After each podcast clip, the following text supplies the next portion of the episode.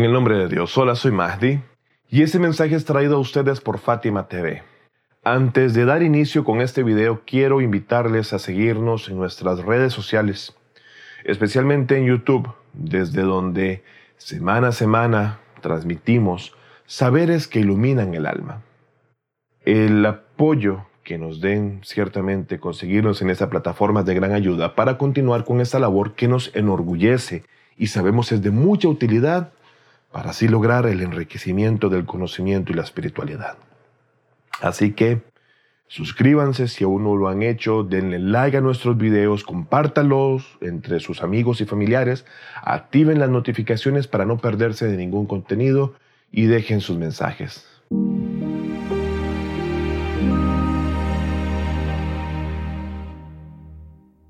¿Es posible que la gente olvide el mandato de Dios y del profeta?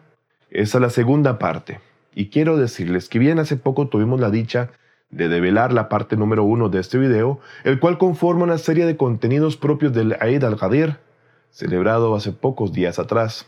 Para poder comprender este video les dejo el link de la primera parte de este título.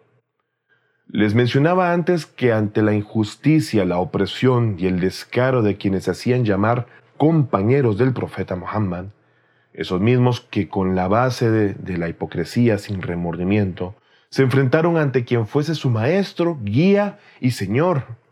Establecieron una base de gobierno ilegítima cargada de la peor calaña existente que ha ejercido el poder hasta la fecha, desperdigando y avalando la ignorancia y la barbarie tal como desde sus inicios. Esa es la razón por la que la mayoría de los musulmanes no se enfrentaron a esta decisión por miedo, ya sea por ganar el mundo y sus, falsas delicias o por ignorancia. Al igual que sucedió en la ausencia del profeta Moisés en ella, historia que ya les contamos, y que se repitió y golpea hasta el alma a quien fuese el legítimo sucesor del último mensajero de Dios, es que vemos cómo vuelve a suceder. Y la verdad es que Dios ha liberado a todo ser humano para obedecer y también desobedecer su mandato. Dios ha dicho en el Sagrado Corán, en verdad Dios no cambia la situación de un pueblo mientras ellos no cambien lo que hay en sus almas. Eso es parte del Corán capítulo 13 versículo 11. Dios nos da una bendición y se la da también a las naciones o a las comunidades. Y esa bendición no será quitada a menos que la nación y la gente en particular hagan algo de lo que ya no son dignos para tenerla. En la sociedad islámica, un pequeño grupo de gente sin escrúpulos, a punta de engaños y artimañas, atrajo la atención de la gente y trató de borrar la verdad y el valor de la existencia de Amir al-Mu'minin entre las mentes de esos, a quienes trataban de confundir todo de ello de forma paulatina y por medio de muchas bajas artimañas. Y por supuesto, quienes no eran conscientes simplemente permitieron que esos nuevos políticos mentirosos utilizasen esa ignorancia e inconsciencia para lograr sus propias metas e intereses mundanos, tal como una manzana podrida que destruye rápidamente toda la caja de manzanas. Es así como los musulmanes se extraviaron tras la muerte del profeta Muhammad sallallahu alaihi wa siendo que eso nunca hubiera sucedido si todas las personas hubiesen tenido la fe de gentes como Salman, Abu Dhar o Ammar. Antes del evento de Gadir, Dios simplemente advirtió a los musulmanes del peligro de los incrédulos y de los hipócritas. Para, por supuesto, luego ver que en un verso que fue revelado en el, al-Gadir, Dios dijo que a partir de ese momento los incrédulos se sentirían decepcionados de atacar desde fuera del Islam con su incredulidad. Con el nombramiento de Ali como sucesor del profeta por Dios, no habría necesidad de preocuparse por nada fuera o ajeno al Islam por parte de los, idólatras. Pero el profeta vio una mayor preocupación por haber advertido que le temía a que su comunidad cayese en la perversidad, los malos pensamientos y la ignorancia de quienes perseguían objetivos inescrupulosos y mundanales. La presentación y designación de Amir al-Mu'minin Ali por parte del profeta Muhammad como sucesor no es algo exclusivo que sucediese en el día de Gadir. Desde los primeros días de su misión y hasta el último día de la vida del santo profeta Muhammad, vemos mientras que, eh, por ejemplo, ese agonizaba, pidió un papel y un lápiz y presentó repetidamente a Ali como sucesor. Y ese punto en particular es que deseaba él dejarlo plasmado en un documento que inexorablemente permitiese a las personas voltear hacia él y recordar ese testamento inequívoco que el mensajero de Dios hubiese dejado sin que la gente pudiese entonces tener la excusa o duda sobre ese mandamiento. ¿No es extraño acaso que la gente olvidase o pasase por alto toda la insistencia del mensajero de Dios respecto a ese tan importante punto en particular? Pero si el engaño de un grupo pequeño de personas amantes del donio, o de lo mundanal, y de llegar desenfrenadamente a aquello que el mundo ofrece con sus engaños, se juntase con ignorancia de la mayoría de la gente, es obvio que dicho cambio a mal y repentino en la sociedad se diese y no fuese para nada extraño. Conté con anterioridad que Moisés, después de rescatar a su pueblo de la maldad del faraón y con todos los milagros obvios que Dios otorgó, que había llevado a cabo y que fueron capaces de llevar la libertad a su gente, a pesar de todo ello y sin remordimiento ni pena, por tan solo diez días bastaron para que toda la comunidad de Ban Israel o los hijos de Israel se abalanzasen a adorar un becerro de oro que habían construido como ídolo a pesar de que Aarón, el sucesor legítimo de Moisés, estuviese ahí advirtiéndoles sobre el error en el que estaban ellos metidos. Cuando el grado de fe en público generalmente es muy bajo y solo siguen los mandatos externos de la religión, como dar testimonio a la fe, aceptar el Islam o la oración, sin entonces obedecer al profeta desde lo profundo del corazón y el alma, simplemente entonces pueden dejar de lado el mandato divino sobre la sucesión del profeta que había sido elegido por Dios mismo, y ya esto era un hecho irremediable entre los musulmanes de la época. Dios ha establecido reglas fijas para este mundo, y una de estas leyes es que si la moral y los buenos actos de una nación o comunidad son cambiadas, entonces las bendiciones y el destino de esa nación también serán cambiadas. Y es que tristemente, con una serie de acciones, de quienes eran amantes de lo mundano, de la riqueza y el poder, la sociedad cayó en un profundo sueño.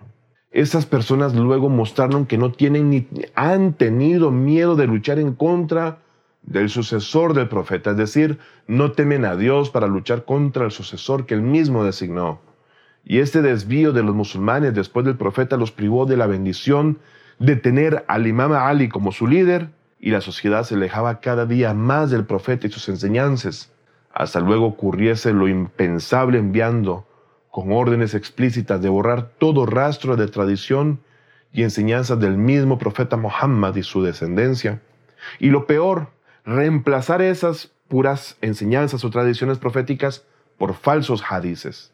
El imam Ali, quien no tenía ningún interés de este mundo y menos con ganar el poder, ya que tenía todo de parte de Dios en todos los planos existenciales y el poder divino, fue testigo de cómo la gente de su propia comunidad y tiempo no se enfrentaron ni fueron resistencia de la opresión e injusticia y se desviaron evidentemente.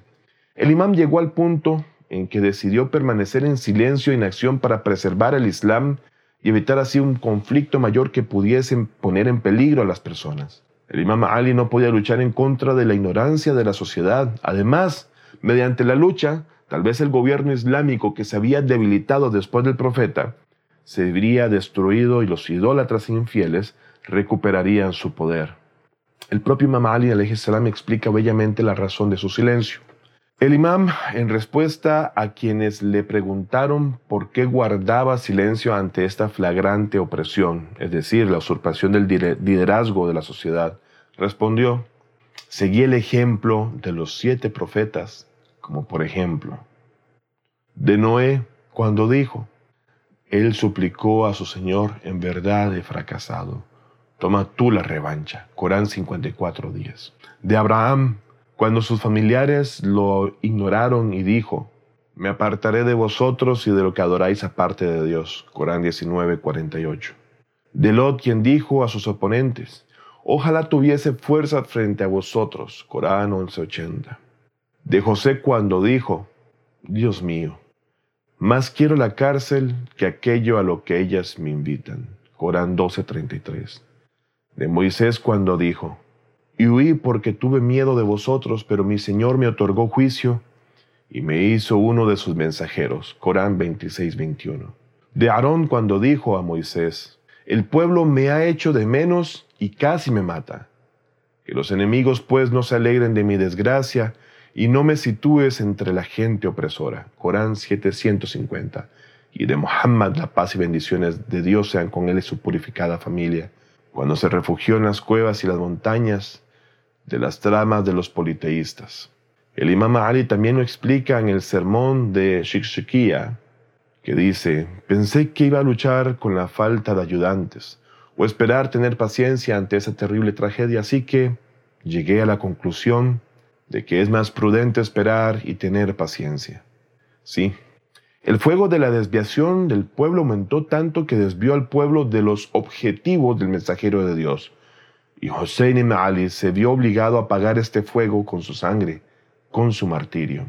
La distancia de Gadir y Ashura no era muy larga. El imam Hussein, que siempre estuvo en los brazos del profeta, cuando fue uno de los cinco compañeros del quizá del manto del Yemen bajo el cual se cubrió la familia de Muhammad y bajo la cual se reveló la Sura 33-33 de la purificación sobre ellos. El profeta Muhammad había dicho que Hassan y Hussein son los señores de los jóvenes del paraíso. Sin embargo, el día de Ashura, la misma comunidad lo martirizó por orden del califa corrupto del momento llevando también a su familia, es decir, a la familia del mismo profeta del Islam, al cautiverio y a recibir las peores vejaciones. La ignorancia o el olvido del propósito de la creación por la mayoría de la gente en los primeros días después del martirio del profeta causó desorientación y miseria en la sociedad islámica sin duda alguna. Entonces, más aterrador que unas pocas personas corruptas y mundanas es una gran multitud que los sigue por ignorancia y cierran los ojos a la verdad.